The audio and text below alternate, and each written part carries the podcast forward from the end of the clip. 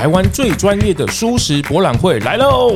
一年一度的盛事，你千万不能错过。由人间福报及社团法人中华福报生活推广协会，在五月六号到五月九号四天，在台北世贸一馆 B 区 D 区联合举办，由母亲节蔬食区、新宿美容区、台湾地方农产区、文创商品区等等各种蔬食生活一应俱全，还特别设置了浴佛区，净化身心灵，还有。加码规划了七世福千年古佛展，放置平常不轻易展出的珍藏书画作品、文艺品，让你看得目不暇接。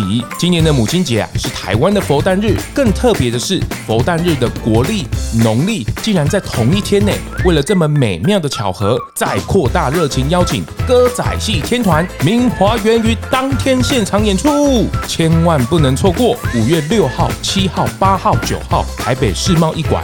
B 区、D 区等你来玩哦，美味一直都在，只是缺乏发现。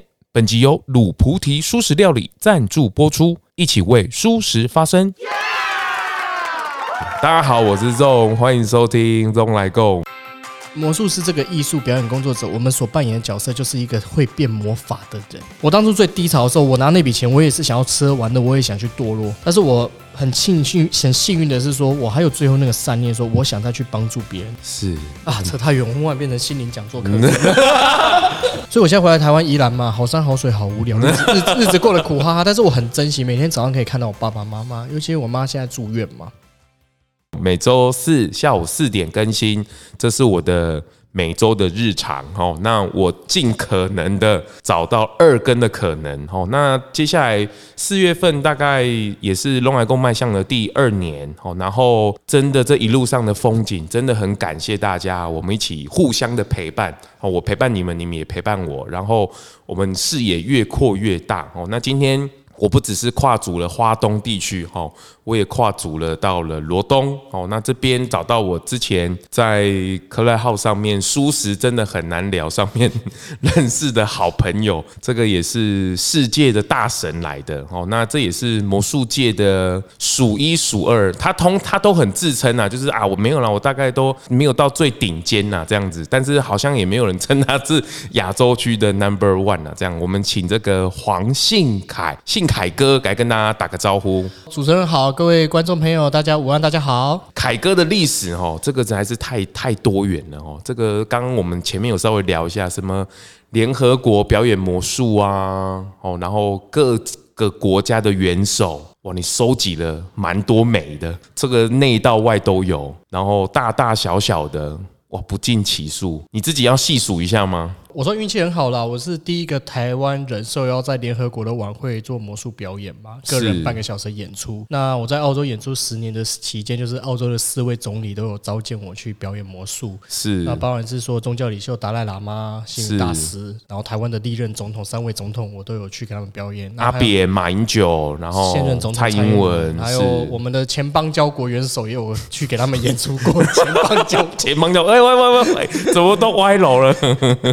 是我稍微简介一下，他大概从这个很早期，小时候大概都就在澳洲那边做生活了，那也从那边做这个魔术上的学习。哦，然后一路从那边回来啊，然后做很多很多的事情。然后我们会认识，真的是因为 Clubhouse 上面那一个蔬食真的很难聊这个房间哦，大家都不太晓得哦，我怎么都会收集到这种 真人奇事哦。哎，其实他们背后都跟我一样，我也觉得很奥妙哎。没想到你也是这个跟我一样有母胎素的概念哦，就是因为妈妈那边蔬食的部分。呃，我自己因为我妈她是从小吃素嘛，所以她怀孕我的时候也是吃素，所以我就胎里素这样子一出生。一出生就是吃素，哎，真蛮好。然后后来你你的幼儿园也也觉得这个娱乐好像不是很好碰，不知道就自己就就是觉得说小时候爸爸因为爸爸吃肉嘛，啊，然后我就看着鱼啊看鸡，我就我可能小时候我就觉得看动物很可怜吧，那动物那跑来跑去很可爱啊。你看我们看卡通不是看那个羊咩咩好可爱，那你他妈吃啊，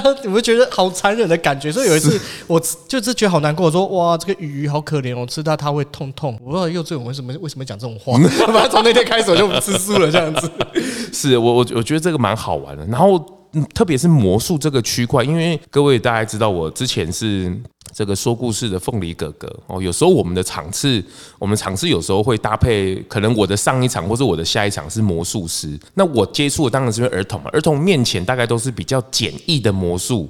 哦，但是我觉得魔术这件事情真的很有趣，就是大家常在讲着说破就不值钱了。哦，你知道它的背后就就没有那么好看了。关于看魔术这件事情，也是需要有一点点的怎么讲条件的。因为我觉得说跟各个国家的文化艺术气息不一样。我觉得欧美国家的人他比较重视文化表演啊。我就讲两个场场合，我在欧美国家表演的话。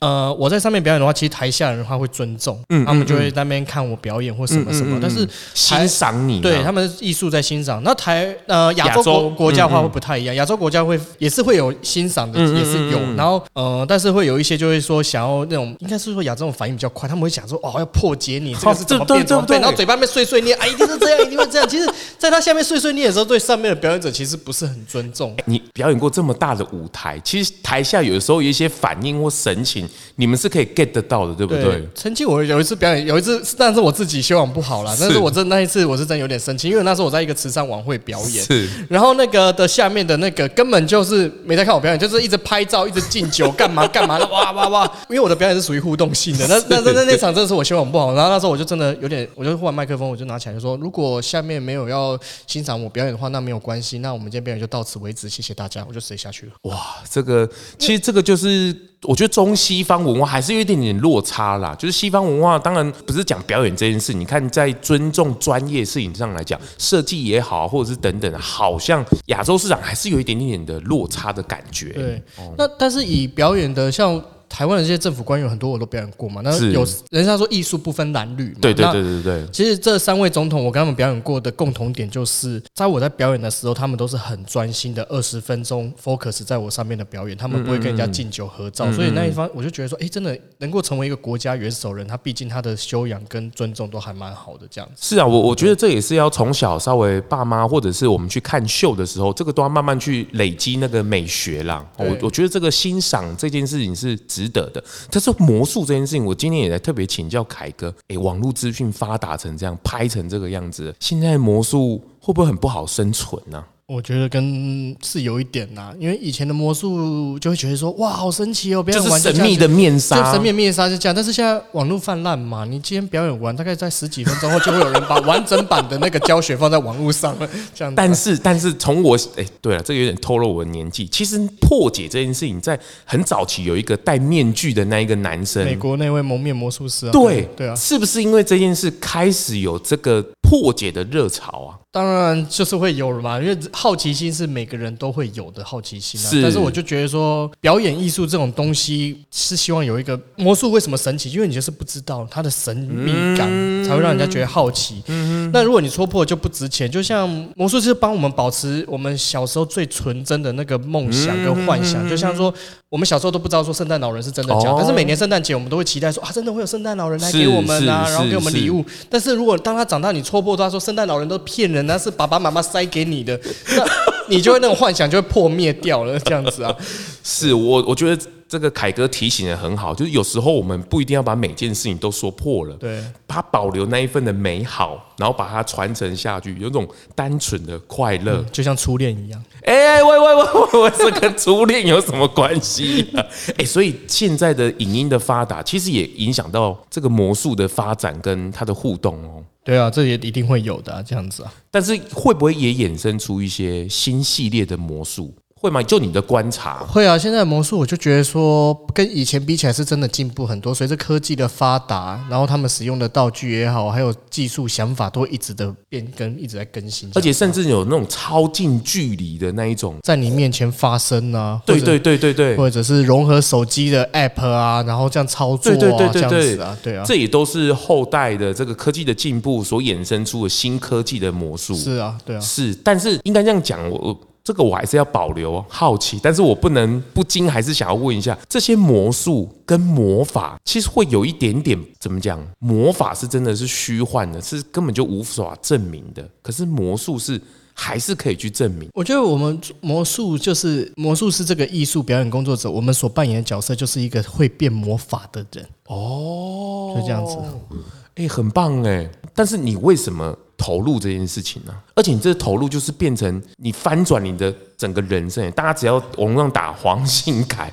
我好像那个所有的报道，然后列条啪就出来了。你你你压根是不是都没有想过这件事情呢？没想过诶。其实我当初学魔术最早最早的想法就是那时候在台北地下街看到一个魔术师在卖魔术道具，一个阿伯，然后就那时候看他表演，哎，觉得蛮神奇。那 因为我是独生子啊，然后我爸爸妈妈身体都不是很好，那时候只是很单纯说，哎，我想买一盒，然后回去变魔术，然后回去给我爸爸妈妈开心。我当初就是很概念说，过年回去变魔术给我爸爸妈妈开心这样子，然后就没想到就投入这个。然后后来又那个姻缘嘛，就拜师跟我老师年历人学魔术。是你的老师是年历人老师，年历人老师，那就越学越专，也是误打误撞。因为那时候在澳洲的时候，学生会变魔术，也是一个场合，忽然间就是一个我们那时候的会长，学生台湾学生会会长说：“哎，他会变魔术。”其实我那时候只会很简单的纸牌魔术，都被他拱上上去变魔术。然后就莫名其妙，那个学生会表演完之后，后来就澳洲的台湾同乡会邀请我去过年表演。你自己那时候当下应该觉得很有成就感，上去那个舞台或什么？我我第一次胃痛的要命，因为太紧张，胃痛嘛。第一次上就是那时候我没有想到那么多成就感。哎，然后后来就那一场就因缘际会，就刚好就澳洲的市议员有在场，然后议员就邀请我到他的场合表演。然后议员表演完之后，那一天市长也在场，哎，市长一带我去市政府演出。然后市政府演出之后，那天澳洲的教育部长跟财政部长也在那里，然后他们两个又带我去中国城演。出，然后澳洲总理那一场也在，所以我就嘣嘣嘣嘣嘣一直上去。可可是你你从一个比如说地下街看到魔术道具的这件事情，到你去拜师学艺，而且你的拜师学艺真的是跪下的那一种拜师学艺。对，就是这种认师傅这样子啊，对啊，跟师傅。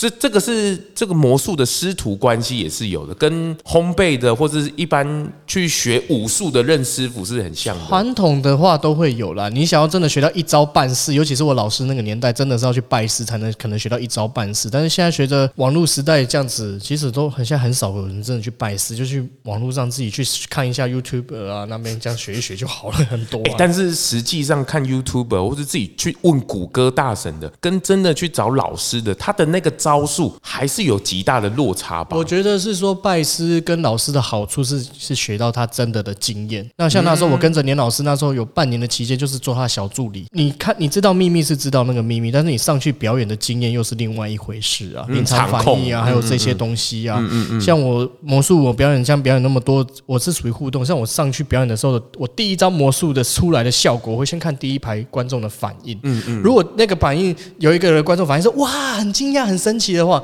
那接下来那个表演，我会邀请这个观众上来找我互动，因为我知道说他是会很容易投入跟我的演出。那如果第一个表演效果，我看到那个就是一个不屑在那哼，或者那种好像是那种的话，我不我就不会邀请这个人上来表演的，因为他上来你不知道他是不是会拆台或者干嘛干嘛，或发生什么不可预期的事情，所以这是一个经验的那种，对吧？一个一个表演要表演的好，当然也是决定说你上来决定找的观众跟你的互动。如果那观众互动表演跟你互动好的话，就会决定说这个秀的整体的效果会不会很好？这样子是这个讲得很到位，就是跟真人真的师傅来看，真的有时候不是学那个技巧而已，他有时候是全场，他是一个秀的感觉。其实我讲秀的感觉是他的细节到，比如说他的音乐。他的真实的互动，然后碰到解决问题怎么解决？对，哦，临场你怎么去调配？哦，比如说道具如果出差错了，可是你在现场那怎么办？对，或者你要怎么去调那个顺序，然后怎么去补合？类似像这样子，嗯，他都会比较手把手的经验传授这样子。你那时候是关门弟子吗？我算的话，我我是我老师的第四个徒弟了。这第四个徒弟，他儿子应该不算嘛？哦，儿子不算。对啊，是是，哎，魔术这件事，我觉得到现在为止，台湾或者是在各地，还是会有零星的，或者是一些各国还是会有这样子的演出的地方。哇，魔术，然后后来我觉得你你蛮好的，是你甚至到这个偏乡的地方。我是真的到了这些比较资源没有相对那么丰富，没有像城市那么丰富的小孩子的身上，你反而在他们面前比较容易展现魔法的这件事情，跟我人生的一个打击的心态有关呐、啊。嗯，所以我这边就要分享一个故事，这样子。鲁菩提书食，鲁菩提书食，鲁菩提素食，台湾最好吃的蔬食汤包就在台中鲁菩提蔬食餐厅。偷偷告诉你，鲁菩提蔬食。餐厅真的很好吃哦。跟我人生的一个打击的心态有关呐、啊。嗯，所以我这边就要分享一个故事，这样子。我在三十岁之前算是真的是功成名就了，就该有的成就就都拿到。第一个台湾人去联合国演出，又拿到海外十大杰出青年的奖章，又拿到太平绅士的荣耀。对我来说，一个年轻人三十岁之前就拿到，就有点刚好是那种年少得志。三十岁，对。然后那个时候，我原本是跟那个时候女朋友差点要结婚，我们六点要登记结婚嘛。那登记结婚前一个。已经时间也约好了，哦，对对对对对，六点，然后那时候律师都找好了什么的，但是就登记结婚前一个小时，就是在他手机发生发现到一些不好的证据，然后当下就是就离开了，就没有跟他结成。那呃，他离开的时候，我银行里面剩下不到三万块，然后我那时候压力太大，我跟我之前老板就是跟他请辞，说我真的做不下去了，所以我在一个礼拜就是失恋、失业又失忆，人生一无所有，在家我整整哭了半半个月。那一天呢？半个月我真的都走不出去，然后每天都睡到中午就很难过，然后。那个时候我就觉得说，我不能这样，我不能这样下去，我要去找一个方法去救我自己。那以前我曾经做过海外救国团的团友会会长。那因缘巧合，我刚好认识太北金三角校长。那这边太北金三角就是那边有一支国民党最后的部队在那边。民国三十八年那时候他们没有撤退到台湾，他们在缅甸、泰国、中国的三角地带的深山里面。嗯，嗯，那其实八七八十年过去了，中华民国政府是对不起他们，但他们学校到现在还插着中华民国的国旗。那学校八百多个小，到现在都是哦。对。然后那个校长让我很感动的是，有一次我我那时候认识他，就跟我讲一句话说。曾经对岸的拿着五百万人民币的现金给他说，你只要把这个国旗撤掉，这五百万人民币现金就是你的。他就说那个校长一个月薪水才四千块台币哦，所以那五百万人民币对他来说是天文数字。但那校长就讲说，这面国旗是我爷爷跟我爸爸用鲜血捍卫的，如果撤掉，我要怎么教育我的孩子？我要怎么对教育我的学生？我那时候觉得很感动，说校长，你这朋友我交定了。所以在我最难过的时候，我就是决定说，我就跟那校长说，我想去那边做志工，我就是想换一个环境。那边是个没有水、没有电的世界，那边八百多个小朋友。然后回到台湾的时候，银行剩下不到五千块钱，那是我人生最惨最惨的时候。我那时候去高雄跟一个大哥吃饭聊天，他问我说：“以后人生怎么规划？”我说：“我之前女朋友看不起我，我想再去联合国第二次，我想再重新站起来，赢回我的人生，重新再红起来。”哦，你哦，你这个是有点是先到了一个高峰，突然又到一个谷对。然后那个大哥就问我说：“大概需要多少钱？”我说：“大概三十万台币运作吧。”然后他就说：“你银行账号给我，明天打给你。”我以为他喝醉酒了。过两天我去看我银行账号，他真的打三十万给我，我就打电话跟他说：“大哥，你为什么做这件事情？”后来我还知道说他是个上市公司的老板。他说：“我随随便便一个月可以赚几百万。”如果这笔钱可以帮助一个年轻人重新站起来，赢回他的人生，他觉得很便宜。他说：“我要怎么花都可以，只要我开心，觉得我人生还有希望。”后来我看那笔钱，我真的看了两三天。我第一天想的就是上媒体、上新闻、买杂志，把自己知名度炒起来。但是我就想过说，二零一五年的时候，我上过很多新闻，什么三立啊、中天，还有那时候最红的无宪哥的节目、飞哥的节目，我都上过。过一个礼拜之后，台湾人没有一个人认记得我是谁。我后来就觉得说，就像佛经讲的，名跟利这种东西，就生不带来，死不带去，昙花一现。你你看到三十万，然后这样就想到，哇，你想这么多呢？哦。第二天我想的就是说，不然买一身名牌包包，就买一个西装啊，或者是买一些好的东西包装自己。因为之前我女朋友笑我没有行头嘛，那我后来就想说，难道我的人生志向要买这些行头东西吗？如果这些东西毁掉，是不是我人生的价值就没有了？然后到第四天我就想开了，之后我拿这三十万，我拿去给那个校长。我说校长那边没有水没有电，我说你屋顶全部装上太阳能，小朋友冬天可以洗热水澡。那这是高雄某一个董事长赞助的，你亲自打电话给他，亲自跟他讲谢谢。然后那个校长说打电话去之后，那董事长吓一跳，说我为什么做这件事情？我说大哥，你希望这笔钱能够帮助我重新赢回我的人生。我觉得要帮助我站起来赢回我人生最好的方法，就是去帮助比我更需要帮助的人。我没有小爱的福报，就去做大爱的事情。想要自己幸福，就把幸福带给。就他听得很感动，他隔天又再拿三十万给我。他说他相信我会用这笔钱用在对的地方。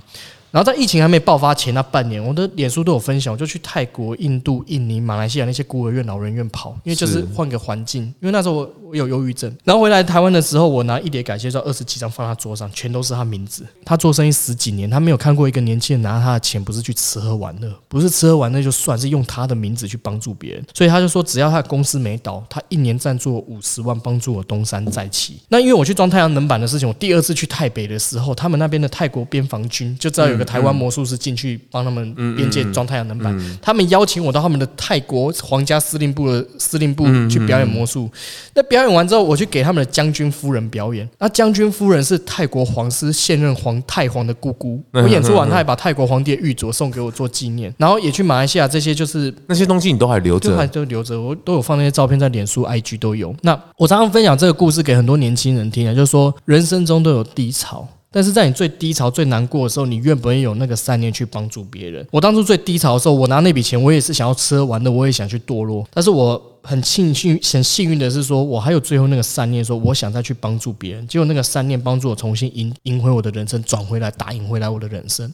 那也是那一阵子，让我就是想到是说，其实上天给我很多的奇迹跟很多的机会在我身上，我应该是要把老天爷给我这些奇迹去分享更多需要帮助的人。所以那时候就变成说，这几年我的，所以我现在其实很感激我前女友，因为她让我就是放下，是说有一些有些东西比追求名利更重要的事情，人生不求大富大贵。但是但求活得精彩，尤其我觉得说，我们长期吃素的人，更要比别人有更强的善念去帮助需要帮助的人，要不然人家都说在假财嘛嘛嘛也没什么嘛，这样子干嘛？所以我觉得就是说，在我一方面做这些善念的时候，也一方面也是影响。像我有一件有一件事情，我觉得让我很感动。有一次我去马来西亚的老人院，我带六个朋友，我们要去那边一个一一老人有八十几个人，然后我们要去那边表演魔术、折气球送他们，然后那个院长就很感激我们。大老远要去帮他们欢乐，他就说中午一起吃饭好不好？然后我就跟他们讲说可以啊，但是我们这群人全都吃素哦。结果我到现场的时候发生什么事？全部都吃素。那个院长跟我讲说，这些爷爷谢谢我过来带给他们欢乐，所以他们今天决定全部跟我们一起吃素。嗯嗯，嗯。所以有时候你不要想说一点小小的善念，也也许你当下那一点点善念当中没有什么，也许会改变一群人。一句话，一个动作，也许会救了一个人。都会有这样可能，因为我人生中很多不可思议的奇迹，都是往往一些不起眼的小动作。跟一句话，然后没想到让我赢得人生很多不可思议的机会，这样子回来，这样子是这一段是我的主持棒摇摇欲坠，我这快要被凯哥给拿去了。我觉得很棒，这个很精彩。他用他的整个人生的起起落落哦，这个哇，这个很难一语道尽。可我觉得很精彩，这也是做声音的媒体哦，声音的 Podcast 这件事情，做做咙来共的事情，能够打开大家的视角，然后去。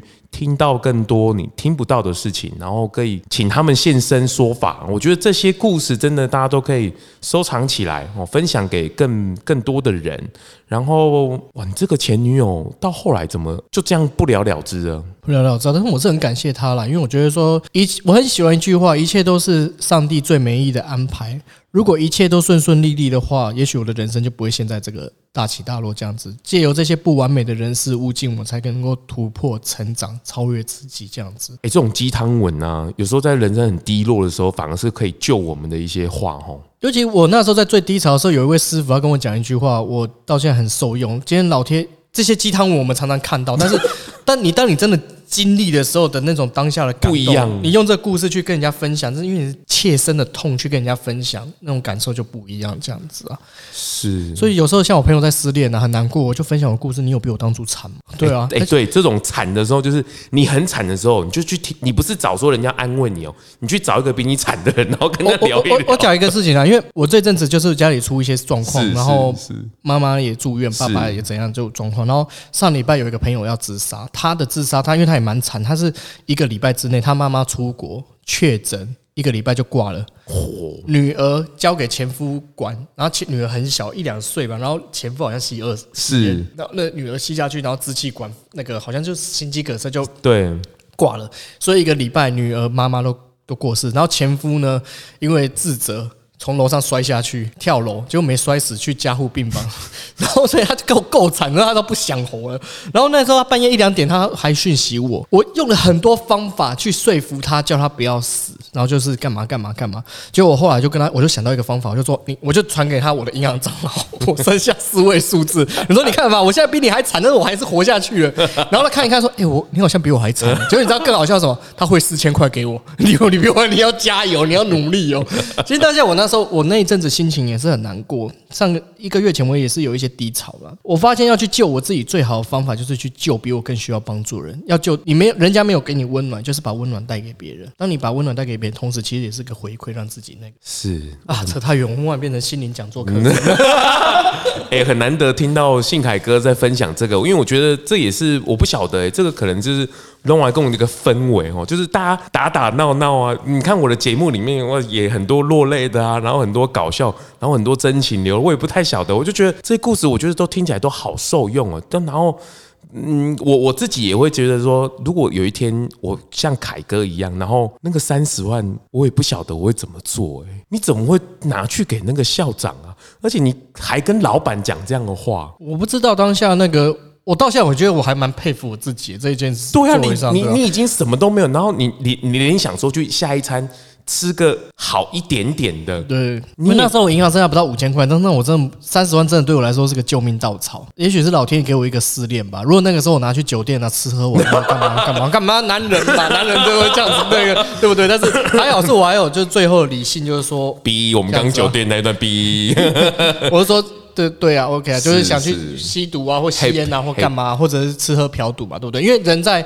最低潮的时候容易堕落，去学坏，需要麻痹自己，去逃避自己。我也有不敢否认，我也有可能也会有那个念头，我想要去逃避自己。但是我觉得说碰到问题就是面对。我因为我我很喜欢看卡通，我在我人生我很难过很难过的时候，我最低潮的时候，我很喜欢看卡通。你看什么卡通？闪电霹雳车、魔神英雄传。你都透露出你的年龄，他不过只大我一岁，你怎么把我们的旧历史卡通都搬出来？但是你不觉得那些卡通让我在我人生最难过的时候，他是还有暴走兄弟。暴走兄弟还好，因为我因为我很喜欢闪电霹雳车那个主题曲，它的一个歌词，我很难过的时候，我很喜欢他听那段歌词，就是说真的哦，就是说不管是说我们现在的多么的难过，多么困苦，但是我们还要坚信我们相信的信念跟希望。他还偷他他刚才偷偷运了一句说暴走兄弟还好，因为 你真的是很好笑，因为那个是在更后面的啦，对吧？我真的觉得我们是在幸福的年代，因为我们那个时代的卡通是热血哦，对，然后叫做我们。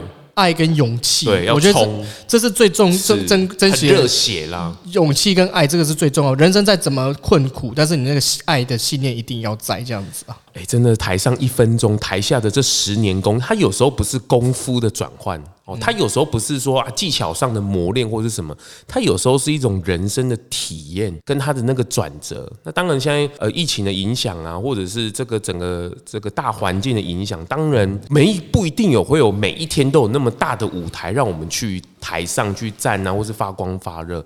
反而有时候下舞台的这件事情，或者是在舞台下你怎么去生存。或者是怎么生命这件事情也是蛮关键的，就像是你有跟我问到说，我现在做表演艺术这一块啊，其实我现在很少在做表演，因为后来我就觉得说，有些事情人生的意义是比表演更有意义的事情嘛。嗯、那我那时候变魔术，我是希望是说把欢乐跟快乐带给周遭的朋友。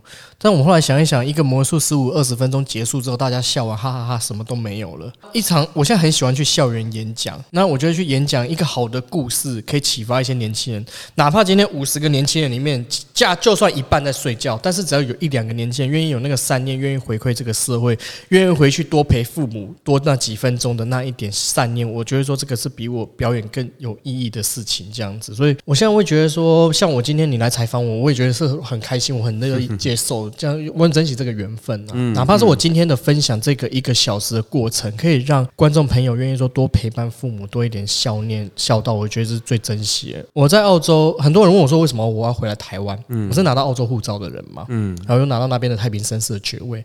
我在澳洲随随便便，我一个月只要我肯努力，可以赚超过十月收入过十万都没有问题，因为澳洲的收入是台湾的三倍。嗯，那我为什么回来台？台湾，台湾很辛苦，大家日子都过得很苦哈哈。但我常我就分享一句话：父母亲年纪大了，如果哪一天父母亲不在，你在国外再有名再有钱，也换不回来陪伴他们的时间。所以我现在回来台湾宜兰嘛，好山好水好无聊，日子日子过得苦哈哈。但是我很珍惜每天早上可以看到我爸爸妈妈，尤其我妈现在住院嘛，她住院期间，我就更珍惜说我现在可以陪伴她的这个时间。现在我很珍惜每一场演讲，还有每一次分享的机会。我常常就讲说，如果这场演讲跟分享可以让观众还下面的观众可以有多那一份的三年起来，我很希望说能够回向给我父母亲，希望他们身体平安健康，这是为人子女可以做的一些事情，这样子。这个是一个阶段性啊，就是你有可能你还在生存的阶段。哦，这个杨明这边陈董也是分享，有时候你就是在生存阶段嘛，你有生存阶段需要去经历的。哦，你想要成功，哦，你想要有名，你想要有利，或者是你想要多赚一点点人生的成就，自我实现。那接下来就是生存的阶段是这样，那再来生命的阶段呢？哦，就是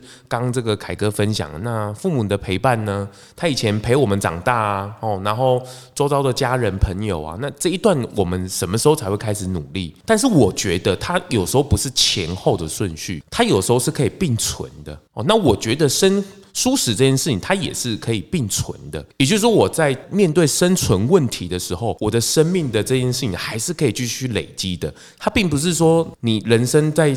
六七十岁的时候才说啊，我要不要来回馈一下社会 啊？我要不要来来再做一些什么事情？其实你在年轻的时候也可以做，这两个事情不是前后的顺序，然后它只是当下你的选择，或者是你愿不愿意去把去承担这样的事情。是我觉得凯哥刚刚这样的提醒是很棒。当然他最近的呃这个近期来的感想会很大，也最主要是因为父母的这个身体的关系，哦，让他感触应该颇深的哦。也那因为也一直在陪伴他们，当然。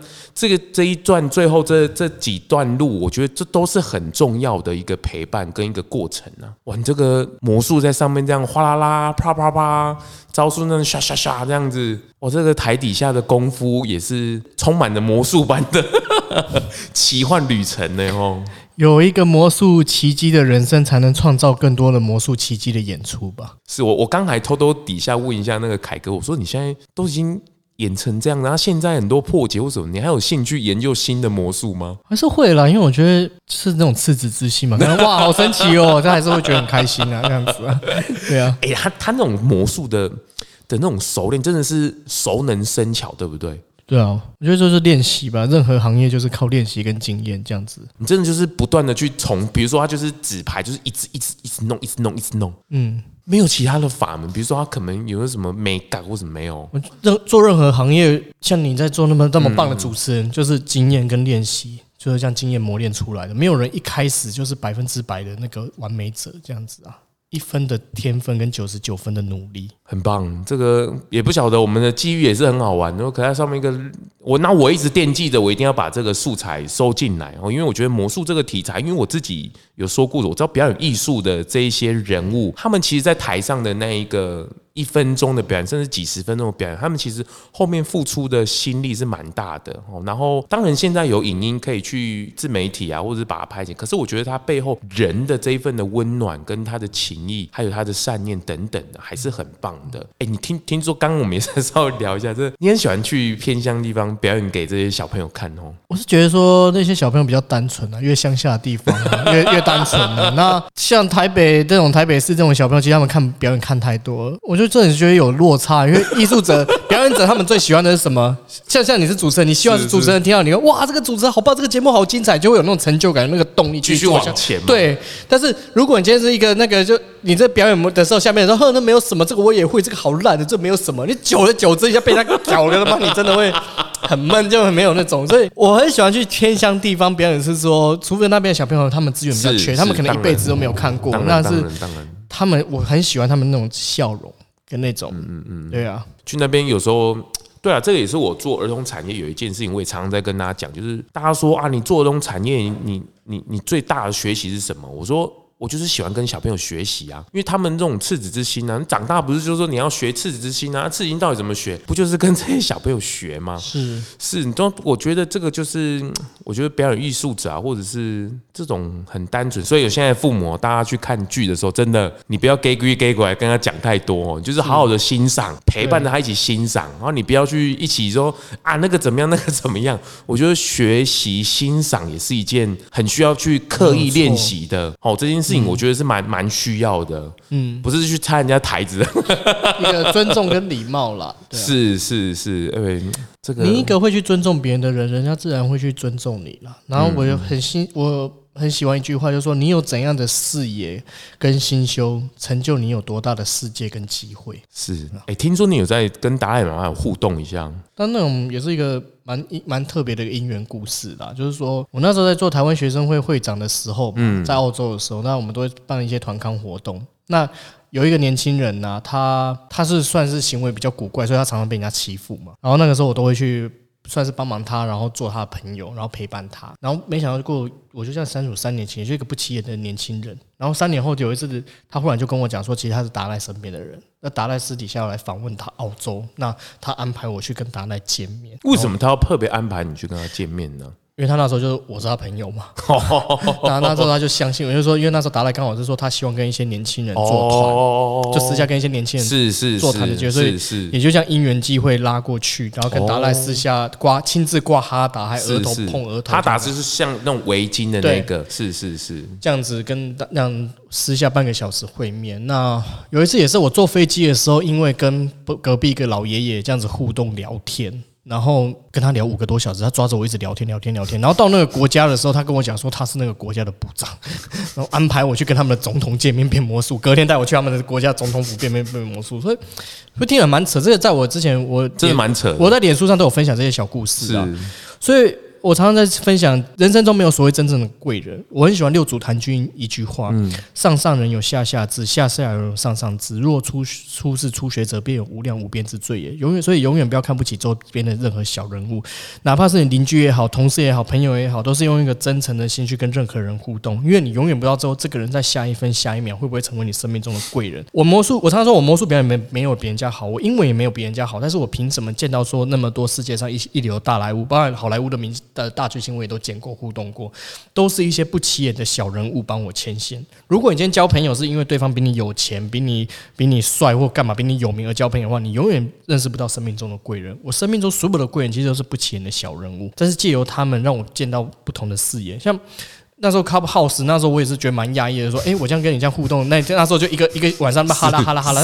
忽然间有一天你敲我，其实我也压抑到，就代表说，哎，你珍惜那一次的那时候的访谈，那你还把我放在心上，当然，所以我觉得很感动，因为我很喜欢这种感觉，说，哪怕是那。一刹那，但是珍惜周边的任何有缘人，诚恳的心去跟每一个人相处，不要看不起周边的任何人，这样子。哎，我也没有想到可以聊到这么深刻。那我那一天，其实我昨天才访问，才访刚给这个凯哥，凯哥说：“哇，你这聊了那么深。”但我看下来他的报道，他的这些丰功伟业之余，其实我更好奇的是，他背后他的动力是什么？他怎么翻转他这件事情？而且你看到他刚讲的也对，就是一个老板，你愿意开口去。请求别人帮助的时候，那别人他拿出什么东西去帮忙你，或者是你真的拿到那个那一个那一份祝福的时候，那你的选择又会是什么？这个没有什么对错问题哦，你拿去做你觉得是 OK 的事情，那也没有错哦，因为这也就是你的选择。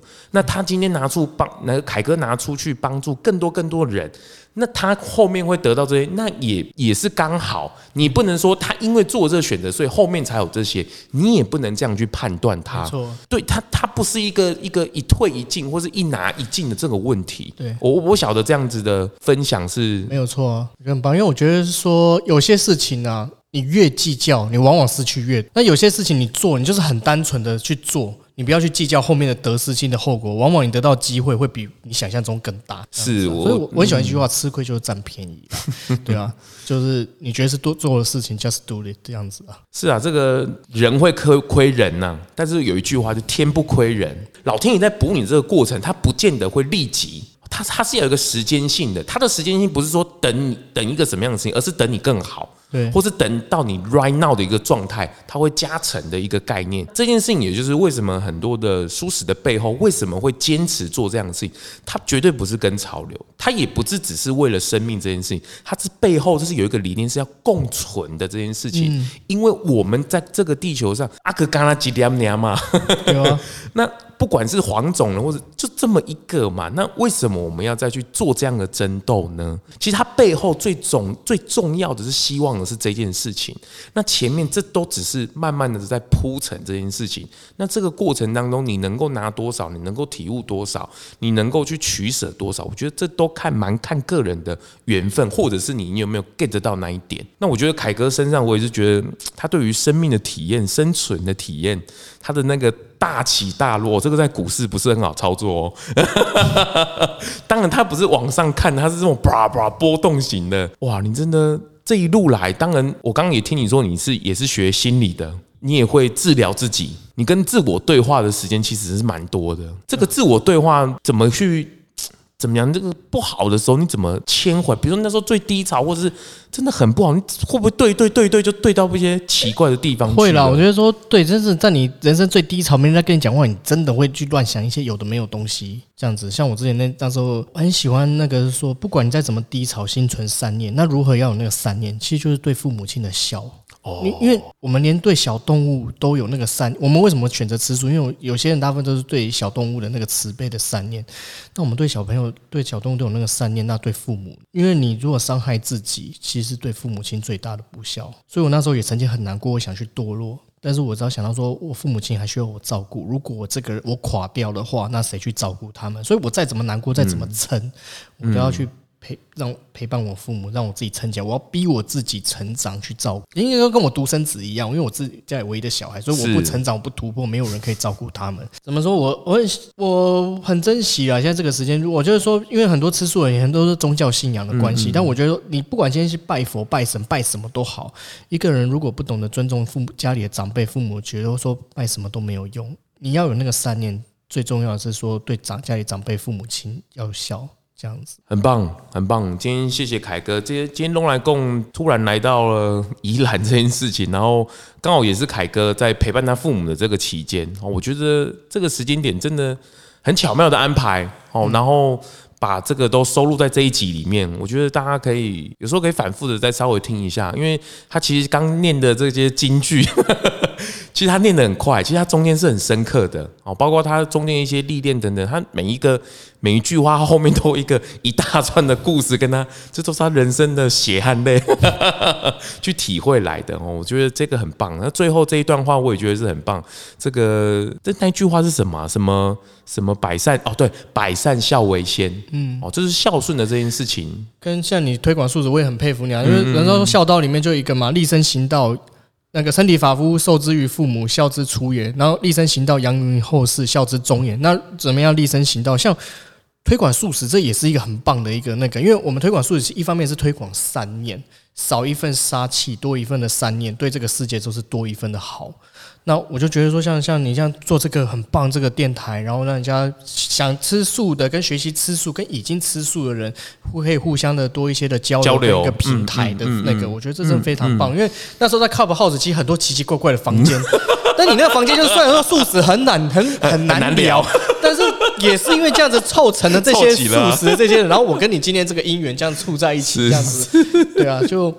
是只要做对的事情，哪怕这只是那一小寸，但是还是可以影响到很多的人。我今天特别谢谢凯哥，这个他把整个生命的经验跟大家一个很分享的一个，而且特别宝贵的是他在这段期间刚好在陪伴父母的时候，哇，这带来的感觉跟故事收录在这一集，我觉得特别的珍贵。哦，真的很感恩，嗯、很谢谢凯哥今天。哎，谢谢你特地来从台北下来宜兰采访啊，真的谢谢了。不会不会，今天的机遇也是蛮特别的，临时有人打疫苗，场地也是我身处在这地方，我也觉得蛮好玩的。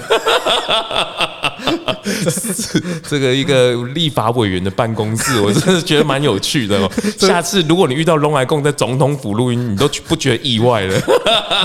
这这个这个原本这个地方是这个竞选前的战争办公室，然后现在忽然间变得好温暖，都没有杀气。是是是是，我觉得很棒。哎，最后你有没有想跟大家勉励的话吗？嗯，人生中都会有那种不如意的事情啊，不可能都顺顺利利。但是在面对一些不如意的时候，都是还是记得那句话：心存善念，广广结善缘，一切都是老天爷最好的安排。不管人生再怎么不如意，回去陪伴，多多陪伴自己的父母亲，因为父母亲曾经也是那么的辛苦，但是再怎么辛苦，他也是陪伴我们，把我们这样拉拔长大。所以在我们人生想要放弃了、放弃一切的时候，想想自己的父母，再给自己一个再站起来、再跳跃起来的机会，这样子。谢谢凯哥，谢谢你，谢谢大家，谢谢观众，拜拜，谢谢，拜拜。发型设计赞助素食发廊 Living Salon。